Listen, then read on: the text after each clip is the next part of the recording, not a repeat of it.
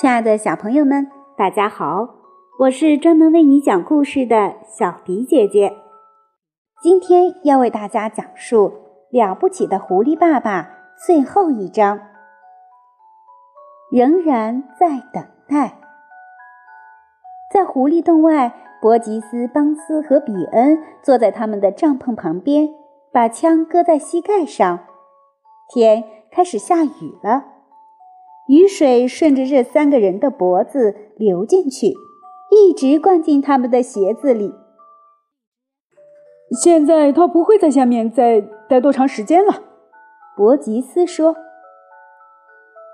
这畜生肯定饿坏了，邦斯说。说的对，比恩说道。他随时都会冲出来，一定要把枪拿好。